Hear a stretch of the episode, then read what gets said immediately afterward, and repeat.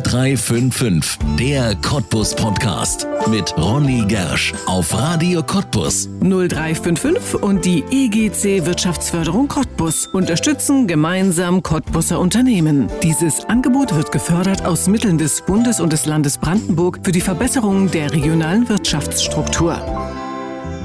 Weltmeister und Olympiasieger und das ohne je dafür Sport getrieben zu haben. Jahrelang Mitglied der Nationalmannschaft der Köche, ohne zu kochen. René Klinkmüller hat sich nicht durchgemogelt, sondern durchgebacken. Der Konditor aus Luckau ist der beste weit und breit in der Lausitz und seine Kreationen eine echte Marke. Fast zu schön, um sie einfach nur zu essen, stehen wahre Kunstwerke in seiner Vitrine und werden sogar von Cafés zu gern eingekauft, um sie Gästen auf den Tisch zu stellen. Warum René Klinkmüller kein Bäcker mehr sein wollte, was ihn in die Nationalmannschaft der Köche gebracht hat und warum er kein Problem hat, seine Rezepte einfach anderen zu geben, verrät der Weltmeister und Olympiasieger im Backen jetzt in einer neuen Folge von 0355, der Cottbus Podcast. Herzlich willkommen. René Klinkmüller, herzlich willkommen in 0355, dem Cottbus Podcast. Schön, dass du da bist. Hallo. Wir haben zum ersten Mal einen Weltmeister und sogar einen Olympiasieger im Backen hier bei uns im Studio. Das ist eine ganz irre Geschichte, die wir in dieser Stunde, in diesen zwei Stunden erzählen werden.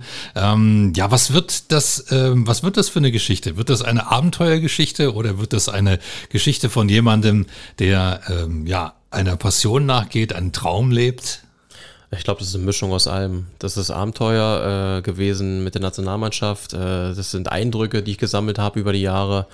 Und natürlich äh, Träume, die ich lebe und die mir jetzt äh, erfülle nach und nach. Ne? Ja, das ist ja immer die Frage. Arbeitet man oder lebt man diesen Traum? Also wenn ich im Freundeskreis bei mir rumfrage, ähm, arbeite ich nicht.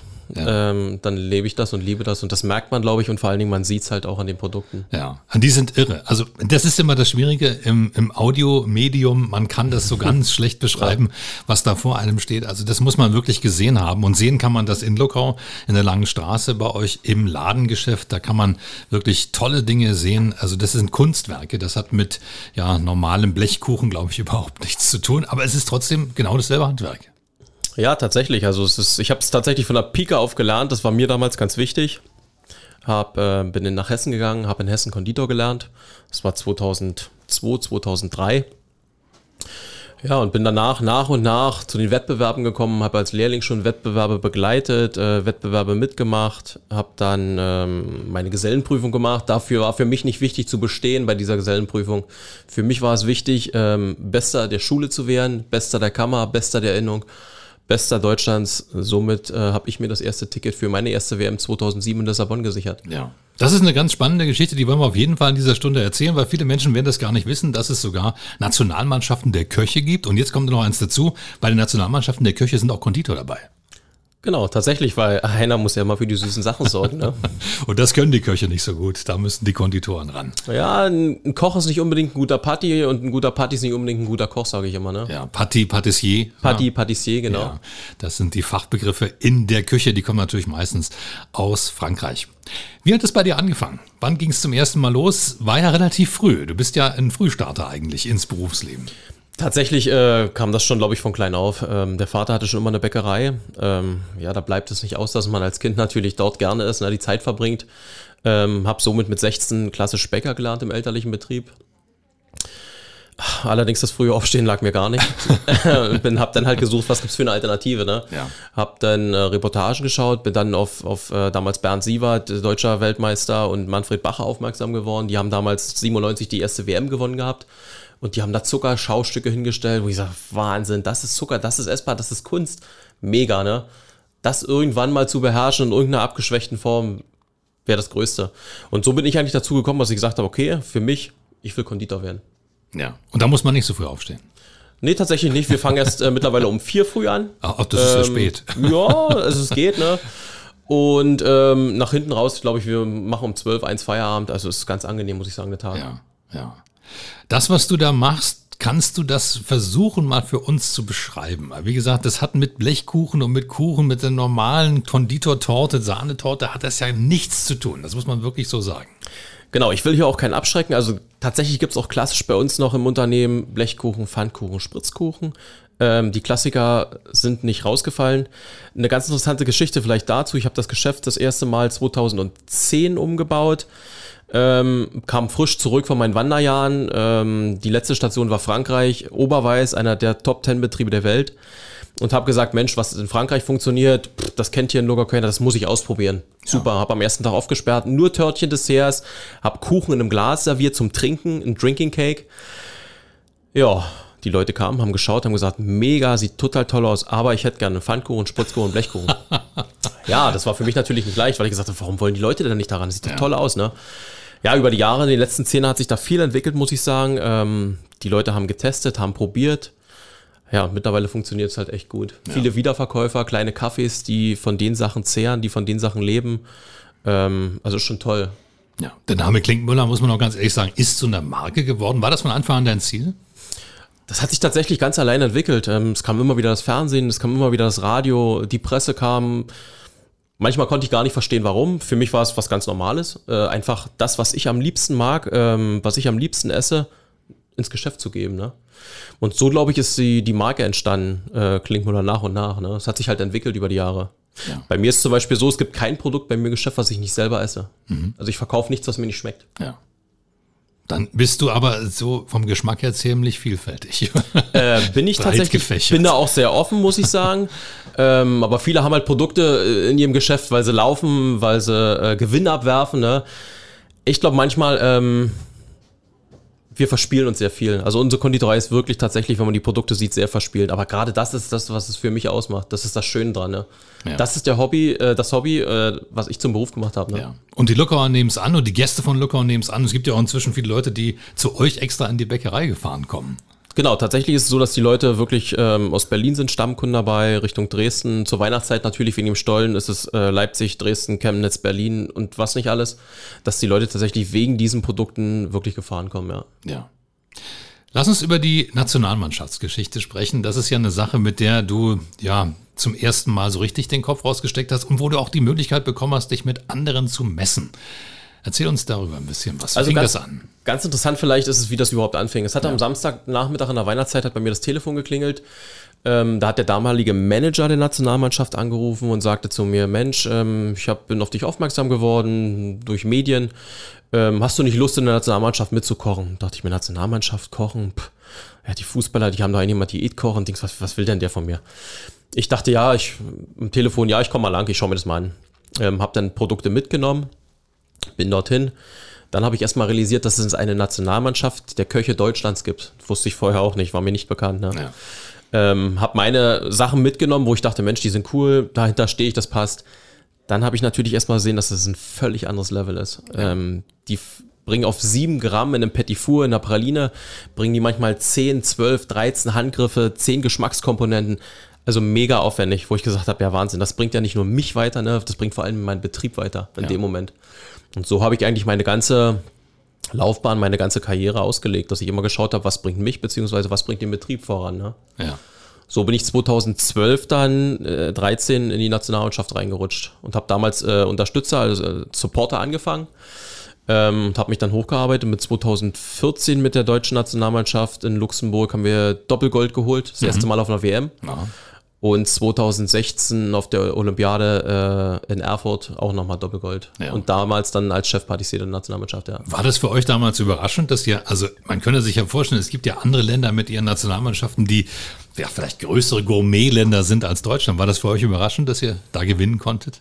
Ja, schon. Also man realisiert das tatsächlich erst, dass man da Doppelgold geholt hat, tatsächlich erst Tage später. Ja. Viel, viel später. In dem Moment, wir haben die letzten drei, Nächte, äh, drei Tage, drei Nächte, vielleicht sechs Stunden geschlafen. Also man ist ja nur am Vorbereiten. Ja. Ähm, die letzten 48 Stunden gar nicht mehr geschlafen. Man liefert wirklich nur noch ab. Das ist tatsächlich wie eine Maschine. man arbeitet, macht und macht und macht und dann fällt es ab wie eine Last. Und dann kam das alles. Dann kamen Halsschmerzen, Schnupfen, Krankheit. Das kam alles hinterher. Im Stressmodus ging da gar nichts. Ne? Ja, ja. Wie muss man sich das vorstellen? Also ihr kocht und dann, ähm, ja, wer bestimmt denn da, wer da Weltmeister wird? Äh, das wird tatsächlich aus einer Fachjury. Jedes Land entsendet äh, einzelne Juroren.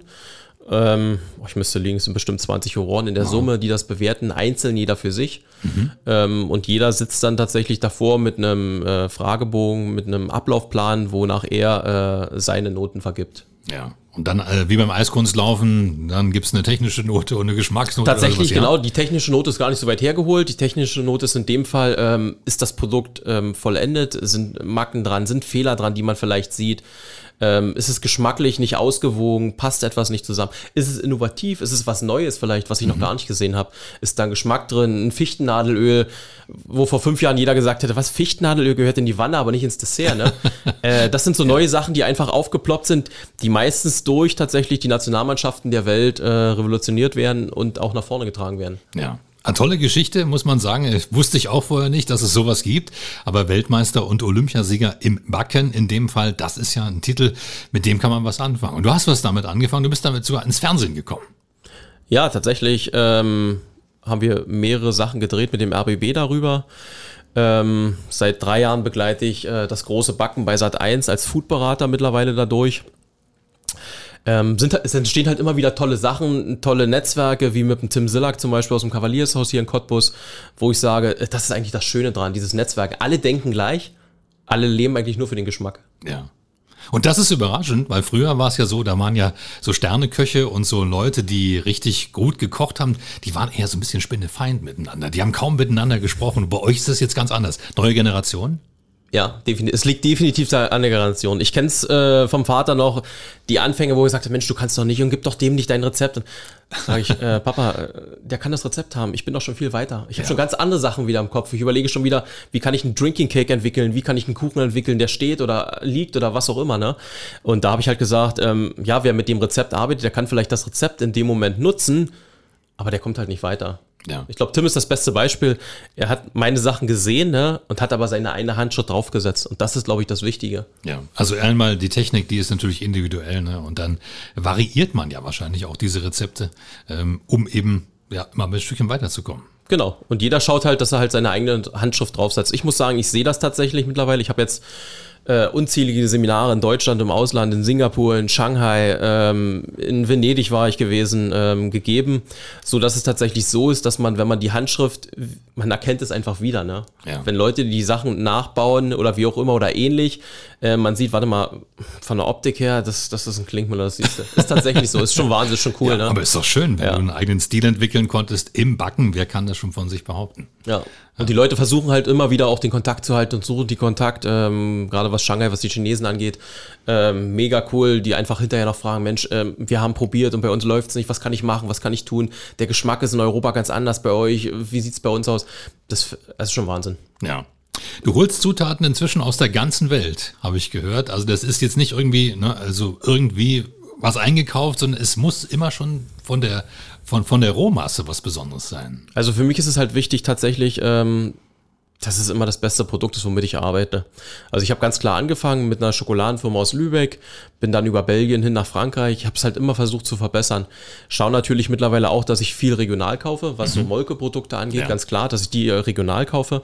Ähm, aber Schokolade zum Beispiel holen wir halt aus Frankreich, ähm, die Pürees aus Belgien, weil es einfach für mich Sachen sind, wo ich sage, Das Ich will halt was- am besten. Ne? ja genau, es passt halt einfach, ne? Ja. Und da wird es schon halt schwer, alle Sachen aus der Region zu holen. Ähm, ich kriege halt nicht das ganze Jahr frische Erdbeeren in der Region, ganze Jahr frische Kirschen. Ist dann halt schwer, ne? Ja, das ist klar. Und wenn du jetzt, ähm, du sagst, du willst dich immer weiterentwickeln. Jetzt haben wir ja schon ein paar Sachen besprochen, zum Beispiel die Tartlets oder die Desserts, die du da im Laden verkaufst als kleine Törtchen. Was kann da noch kommen? Es kommt jetzt, äh, tatsächlich kommt was ganz Interessantes. ähm, ich bin gerade mitten im Umbau unseres Cafés, ähm, habe mir natürlich vorher knapp anderthalb Jahre geplant, das Ganze.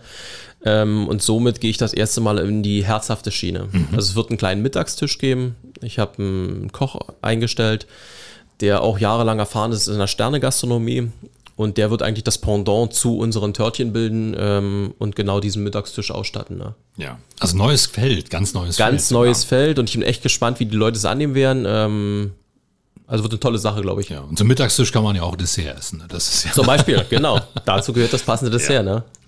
Wir haben vorhin schon drüber gesprochen. Du bist Konditor geworden, weil du nicht mehr früh aufstehen wolltest. 4 Uhr finde ich trotzdem recht früh, aber für dich wahrscheinlich äh, ist das schon spät.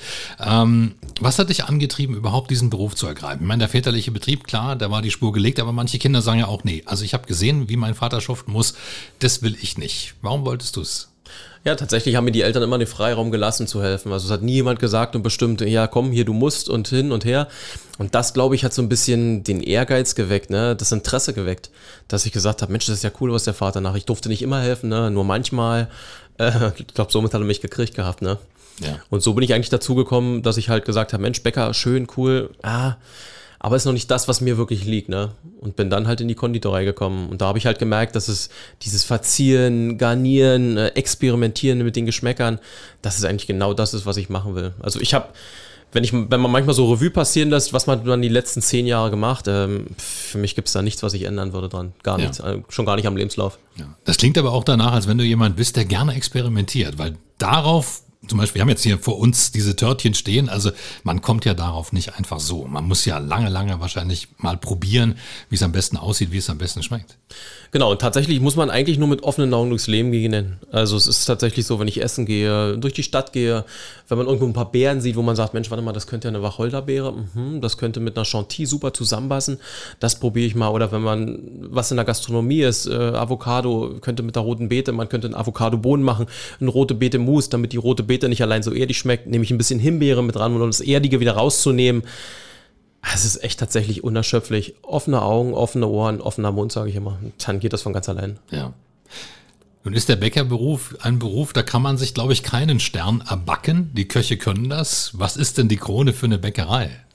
Also ich glaube, die Krone für eine Bäckerei ist, ich sag's mal so, ein richtig geiles Brot. Ja. Also tatsächlich die Bäckereien, die ein richtig geiles Brot haben, ähm, für mich geht es nicht dunkel genug. Das muss richtig schwarz, kross, ausgebacken sein und richtig Geschmack haben. Ähm, da geht nichts drüber. Und mittlerweile gibt es, glaube ich, einige Bäckereien, auch bei uns hier in der Umgebung ähm, und in Deutschland, die die Sterne-Gastronomie beliefern. Äh, das zeigt natürlich, dass ein geiles Brot genauso gut äh, in die Gastronomie wie in jeden Haushalt gehört. Ne? Und das ja. sollte man halt nicht vergessen. Gutes Brot zu backen ist genauso schwer wie zum Beispiel ein Törtchen bei mir. Das denkt man gar nicht. Ne? Also das ist wirklich etwas, wo man denkt, das Törtchen hier ist doch viel aufwendiger als ein Brot. Ja, genau. Und wenn man halt sieht, was in einem Brot drinsteckt, äh, mit einem guten Sauerteig, den man vorher pflegt, den man bearbeitet, ähm, das Brot garen lässt, aufarbeitet, fertig garen lässt, im Ofen schiebt, die Backtemperatur beachtet, die Schwadengabe, das Ausbacken, den Zug ziehen. Also es ist tatsächlich es ist genau so kompliziert, ne? Ja. Und man, und, man, hat da nicht so viel Verzierung hinterher dran wie an dem Törtchen, ne? ja, wobei, wenn man eine richtig ordentliche Kruste kriegen will und dunkel, dann ähm, ist das wahrscheinlich auch ziemlich kompliziert. Genau, also es ist halt tatsächlich echt nicht leicht und da glaube ich, habe ich auch jeden äh, Respekt vor jedem Bäcker, äh, der da so ein affengeiles Zeug macht, ne? Macht ihr auch eins? Ja, tatsächlich. Ja. Also ich bin tatsächlich auch bei, natürlich zum, äh, ich habe es genauso wie Tim gemacht. Ich bin auch zu Bäcker reingegangen und habe geschaut, Mensch, ähm, was kann ich am Brot noch besser, verbessern? Ähm, die Teigausbeute ein bisschen höher nehmen, ein bisschen mehr Flüssigkeit rein, eine weichere Teigführung, eine schöne Blasenbildung, ähm, so typisch französische Baguettes. Ähm, ja, und das findet man halt tatsächlich auch nicht oft. Ja, man muss dazu sagen, wer die Geschichte nicht im Tim Sillack hier bei uns aus Bücklers Parkküche kochen, wer ein Kavalierküchenmeister vom Kavalierhaus in Branitz, der ist in der Corona-Zeit einfach bei dir vorbeigeschneit und hat gesagt, ich möchte bei dir ein Praktikum machen. Und macht man das dann einfach so oder sucht man sich die Typen dann auch aus? tatsächlich, also Tim ist echt ein verrückter Typ, ne? Der hat tatsächlich, hat er mir vorhin erzählt, zwei, dreimal gekostet bei uns, äh, weil er gesagt hat, Mensch, die Qualität ist geil, das schmeckt, aber schmeckt das auch jedes Mal so bei dem? Und dann hat er festgestellt, ja, das macht ja irgendwie, das schmeckt immer gleich. ja. Und war so begeistert äh, davon, dass er mich einfach angeschrieben hat äh, bei Instagram, gesagt hat, Mensch, René, ähm, hier, ich bin Tim, äh, ich will immer was dazulernen, kann ich bei dir mal reingucken? ja, nix da, ne? Klar, warum nicht? Äh, ich bin dafür alles offen, freue mich über jeden, der mich besucht ähm, der da reinschauen will und schauen will, wie das Handwerk äh, funktioniert natürlich. Ne? Also wir haben viele Leute, letztes Jahr waren zwei äh, Schweizer, die nach China gegangen sind, sich mit einer Eistide selbst gemacht haben. Nee, ist schon drei Jahre her. Ähm, die haben halt von mir Eisrezepturen bekommen und haben sich zwei Wochen lang angeschaut, wie ich Eis mache. Ne? Ah, auch toll. Das macht ja auch bei euch Eis ja, noch. Also äh, ja. auch tatsächlich ein Eis gehört für mich äh, ein Fruchteis zum Beispiel sind bei uns alles Sorbets, also Frucht, Zucker, Wasser, mehr ist da nicht drin. Ich brauche keinen Stabilisator, ich brauche kein Aroma, keinen Farbstoff ist bei uns alles nicht drin. Wir kochen Milchreis für Milchreiseis, kochen Grieß für Grießeis. Ähm, haben letztes, im letzten Jahr ein Wassermelonen-Feta-Eis gemacht, wo ich tatsächlich Wassermelone ganz viel gekauft habe, die aufgeschnitten habe, gecrushed habe, äh, den Feta-Käse Feta mit rein gecrushed habe, bloß noch ein bisschen Zucker, ein bisschen Fruchtsäure, Zitrone und ein bisschen Wasser dazu gegeben habe mega geil. Alle haben gesagt, oh, Feta, es war das erste Eis, was weg war an dem Tag. Mein ne? man läuft das Wasser im Mund zusammen. Man fragt sich, gibt es überhaupt noch Luckauer, die zu einem anderen Bäcker gehen? ja, ich glaube, jeder hat so, selbst in Luckau, sein Steckenpferd. Der eine hat das Steckenpferd Kuchen. Ähm, jeder hat seine Stammkunden. Ja. Und so, glaube ich, leben wir alle voneinander. Und das ist natürlich das Schöne, dass wir alle miteinander und voneinander leben natürlich. Ja. Aber das ist ein gutes Stichwort. Ich will darüber sprechen. Luckau, das ist natürlich jetzt, die Luckauer nehmen es nicht übel, das ist jetzt nicht der Nabel der Welt. Das ist jetzt wirklich ein schönes Städtchen, wirklich ein sehr schönes Städtchen, Luckau. Aber es ist jetzt nicht so, dass man da jetzt ähm, sagen könnte, da ist unbeschränktes Wachstum möglich, was man ja heute so gerne in der Wirtschaft hat. Warum ist es immer noch nach wie vor dein Standort? Ich habe tatsächlich vor, ja, jetzt sind es mittlerweile schon elf Jahre, zwölf Jahre her, eine ganze Zeit lang überlegt, wage ich den Schritt, gehe ich nach Luckau, übernehme das elterliche Geschäft Ja. Oder versuche ich einfach ganz woanders einen neuen Standpunkt zu öffnen. Ähm, für mich waren ganz entscheidende Faktoren natürlich wichtig. Ähm, das familiäre einmal. Ähm, ich wollte nach zehn Jahren einfach wieder zurück nach Hause, die Familie natürlich sehen. Ähm, dann gab es ein bestehendes Geschäft. Also ich habe aufgesperrt und die Leute kamen, weil die wussten, ich kaufe jeden Tag meine Brötchen bei Klinkmuller. Ja. Und das alles hätte ich natürlich nicht gehabt, wäre ich woanders hingegangen. Ne? Und ich muss sagen, in der heutigen Zeit ist es sehr, sehr schwer. Ähm, und ich bin wahnsinnig froh, die Familie im Hintergrund zu haben, weil wenn ich irgendwo hinfliege, Seminare gebe ähm, oder irgendwo bin, ähm, kann ich mich da immer zu 100% drauf verlassen. Ja. Aber dann mit dem Wachstum ist ja von da aus doch nicht so einfach, oder? Es wird immer schwieriger. Tatsächlich äh, klingelt das Telefon manchmal mehr, wie einem lieb ist. Ne? Ähm, und wir sind in den letzten Jahren tatsächlich sehr schnell gewachsen, was ich eigentlich gar nicht so äh, wollte, aber es wächst halt von allein. Ne? Also es kommen dann wieder Verkäufer, jetzt seit neuestem habe ich einen Kaffee in Eichwalde bei Berlin. Ich wollte nie Richtung Berlin, ne? aber es kommt von ganz alleine. Die haben das probiert, die haben das gesehen, die haben es gegessen. Und seitdem wir unsere Dessertschiene auch als TK anbieten für die Gastronomie und, und Hotellerie, ähm, verkaufen die sich halt wahnsinnig gut, ne? weil die Leute können damit arbeiten, die frosten sie ein, nehmen sie früh frisch raus und haben halt immer ein fertiges, gleichbleibendes, von der Qualität gleichbleibendes Produkt. Ne? Ja. Und das ist schön. ne? Also ist ja ein Kompliment, wenn jemand kommt und sagt, darf ich deine Produkte verkaufen? Ja, tatsächlich bin ich auch so, muss ich sagen, ich fahre die Kaffees natürlich nach und nach an. Ne? Ich schaue natürlich, wie sie, werden die Produkte präsentiert. Passt es? Äh, sind die noch frisch? Sind die vielleicht älter vom Vortag? Ähm, da gibt es auch keine Anmeldung. Also da schaue ich einfach Sonntag, wenn ich Langeweile habe, schaue ich mir mal einen Kaffee aus, was ich mir vornehme, was ich tatsächlich auch beobachte und schaue, ob das funktioniert. Ja. Und bislang geht alles gut? Super, ne? Weil es steckt halt immer der Name Klinkmüller dahin. Und jeder verbindet mittlerweile mit diesem ja. Namen halt schon etwas, ne? Ja, ja. Das ist das Schöne. Ja, das ist toll. Kann man ein Familienleben haben, wenn man ein solcher Konditormeister ist wie du, 4 Uhr morgens aufsteht, oder bist du eingefleischter Single und sagst, ich habe nur meine Bäckerei und sonst nichts? Nee, tatsächlich funktioniert das. Äh, das geht auch ganz gut natürlich. Man braucht natürlich eine Partnerin mit sehr viel Verständnis, muss ich sagen. Ja. Äh, weil an erster Stelle steht natürlich nicht die Partnerschaft, sondern immer der Betrieb. Ne? Das merkt jede Partnerin eigentlich relativ schnell. Aber natürlich wissen sie auch, äh, wie sie mich kriegen, sobald die natürlich mithilft und unterstützt. Ne? Ja, es bleibt nicht aus. Ist halt nach wie vor ein kleines Familienunternehmen, ne? Ja. In der jede Hand gebraucht wird, gerade zur Weihnachtszeit. Ja, das glaube ich gern. Und es ist ja auch eine Sache, wenn man das hier sieht von der Qualität, ich kann mir vorstellen, ähm, gerade auch jetzt, wenn wir wieder drüber sprechen, kommt vielleicht wieder ein Kaffee dazu und sagt, ey, ich will auch. Ja, warum nicht? Ich würde mich freuen. Wir haben vorhin schon drüber gesprochen, du hast sehr jung angefangen, Nationalmannschaft. Ist das eine Sache, die man ewig machen kann? Bist du noch da drin oder hast du irgendwann gesagt, nee, ich schaff's nicht mehr? Nee, tatsächlich war das 2018, ähm, wo das anfing mit dem Reisen, wo die internationalen Reisen immer mehr wurden. Ich dann mit China und Singapur angefangen habe. Ähm, dann vertrete ich ja noch verschiedene Partnerschaften mit Martelato Italien, für die ich Partner ähm, und Markenbotschafter bin, Sportelli Food International, ähm, Dirafrost. Also es ist nicht nur der Beruf eigentlich, den ich ausübe, sondern halt auch noch diese, diese Ambassadeurgeschichten, also diese Partnerschaften. Das ist so viel wohl, dass ich gesagt, ich kann nicht mehr 100% geben. Ja. Und dann war für mich eigentlich klar, dass ich äh, irgendwo eine Reiseleine ziehen muss. Und das war dann eigentlich nach sechs Jahren war es die Nationalmannschaft, ja, wo ich gesagt habe, Jungs, ich schaffe das nicht mehr, ähm, ich muss einfach. Ja. Mittlerweile muss ich sagen, äh, ja, ist die Hälfte der Nationalmannschaft äh, es ist im Freundeskreis. Also Aha. es ist tatsächlich so. Oh, schön. Nationalmannschaft ist mein Einmal und immer. Ja. Ähm, es sind viele Kollegen, die selbstständig sind, die sagen, Mensch René, ich habe eine Hochzeit, kannst du mir die Hochzeitstorte bringen? Äh, schau mal, ich bin in dem Hotel, ähm, wir brauchen Brot, Brötchen, Törtchen, nehmen wir auch von dir. Liefere mal, bring mal Produktproben lang, lass uns mal schauen, äh, Pralinen. Also das ist Wahnsinn. Die Freundschaften sind mittlerweile noch enger wie in der Nationalmannschaft tatsächlich Ja. entstanden. Ja. das ist ja schön. Wenn so ein Netzwerk entsteht und daraus eben auch Freundschaften, das macht ja auch richtig Spaß. ja. ja. Also würdest du jedem jungen Koch, der Talent hat und der das auch möchte, empfehlen, wenn du da reinkommen kannst, mach's. Ja, man braucht gar nicht unbedingt zum Anfang Talent, muss ich sagen. Ich glaube nicht, dass ich zum Anfang Talent gehabt habe. Also man muss ehrgeizig sein, man muss wollen vor allem, viel Freizeit opfern, äh, nicht auf die Uhr schauen ähm, und immer wieder probieren, probieren. Selbst wenn es nicht klappt, immer wieder versuchen und probieren. Und ich glaube, dann ähm, kommt man irgendwann von ganz allein zum Erfolg. Du hast am Anfang was ganz Spannendes gesagt. Du hast gesagt, du wolltest nicht nur ein guter Geselle sein, du hast gesagt, du willst, wolltest der Beste sein. Genau, wäre wär aus dir ein guter Sportler geworden. Ja, vielleicht. Nur die Sportler hat mir noch gefehlt dann. Ne? Tatsächlich ist es so, für mich war ähm, immer wichtig, dass ich irgendwann mal zu einer Weltmeisterschaft fahre. Ich habe das gesehen, so oft im Fernsehen, ähm, Konditoren, Patissiers. Ähm, dieser internationale Einfluss, der Wahnsinn, wo ich dann gesagt habe, das ist mein Ziel. Und somit habe ich halt geschaut, dass ich als bester Lehrling ähm, der Klasse abschließe. Danach kamen halt viele Ausscheide, Überinnungsausscheid, Kammerausscheid, bis hin zum Landesausscheid vom Landes Hessen, wo ich dann, ähm, ich glaube, 2004 gewonnen habe, was mit einer Begabtenförderung äh, besiegelt wurde vom Land Hessen.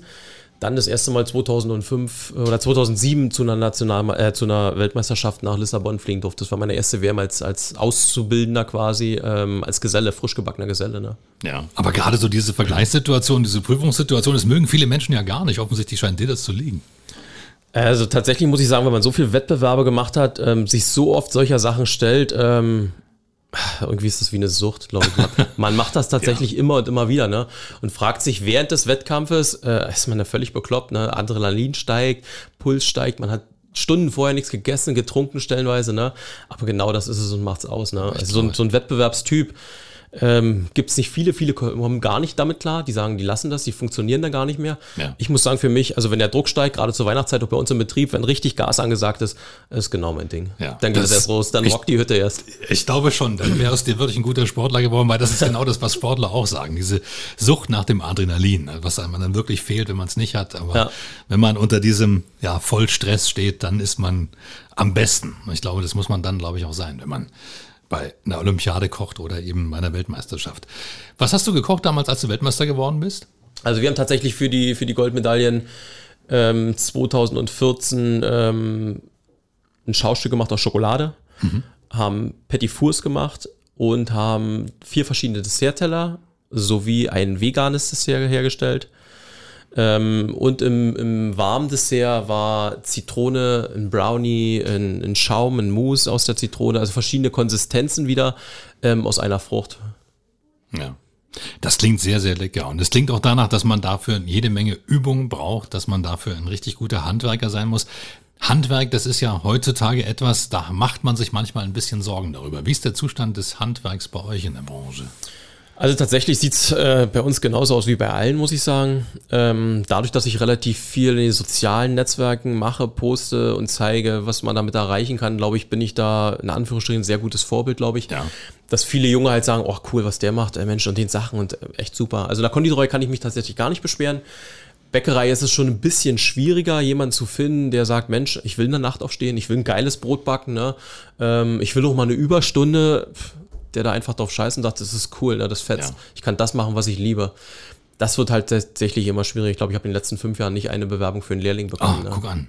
Guck an. Und auch ja. demzufolge nicht ausgebildet dann. In dem demzufolge auch nicht ausgebildet. In der Konditorei muss ich sagen, besetze ich die Stellen, also ich habe immer drei Lehrlingsstellen, mhm. die könnte ich meistens doppelt besetzen. Also da geht es tatsächlich echt gut. Ja auch von weiter weg. Also die letzte äh, Auszubildende war aus Bielefeld. Jetzt habe ich einen aus Chemnitz, aus Göttingen. Also sind halt Leute auch von weiter weg, die mittlerweile schon nach Lucker kommen, ähm, um die Sachen, äh, das Handwerk zu erlernen. Ja. Aber so ein einzelner Bäcker, das ist ja heute auch was, was immer mehr ausstirbt. Immer mehr Ketten machen sich breit. Ähm, das ist ja auch eine Geschichte, da hat man so ein bisschen Angst, ob das ja bald Exoten sind, die das so auf eigenen Schultern haben. Also ich glaube, es wären tatsächlich Exoten. Ne? Die Leute werden sich dazu besinnen, beziehungsweise machen das in den letzten Jahren schon. Äh, man beobachtet es ja, sieht es, ähm, dass die Leute wieder zurück wollen zum traditionellen Geschmack, zum ursprünglichen Handwerk, nicht zum schnell gebackenen Brot, zum günstigen Brot. Dadurch, dass mittlerweile so viele Allergien entstehen, äh, Unverträglichkeiten, dass sie einfach sagen, nee, ich will ein traditionelles Brot vom Bäcker. Das schmeckt, das ist gut, das hat er über drei Tage geführt, äh, lange gebacken, ja, dafür gebe ich auch 5 Euro aus, wenn es schmeckt, ne?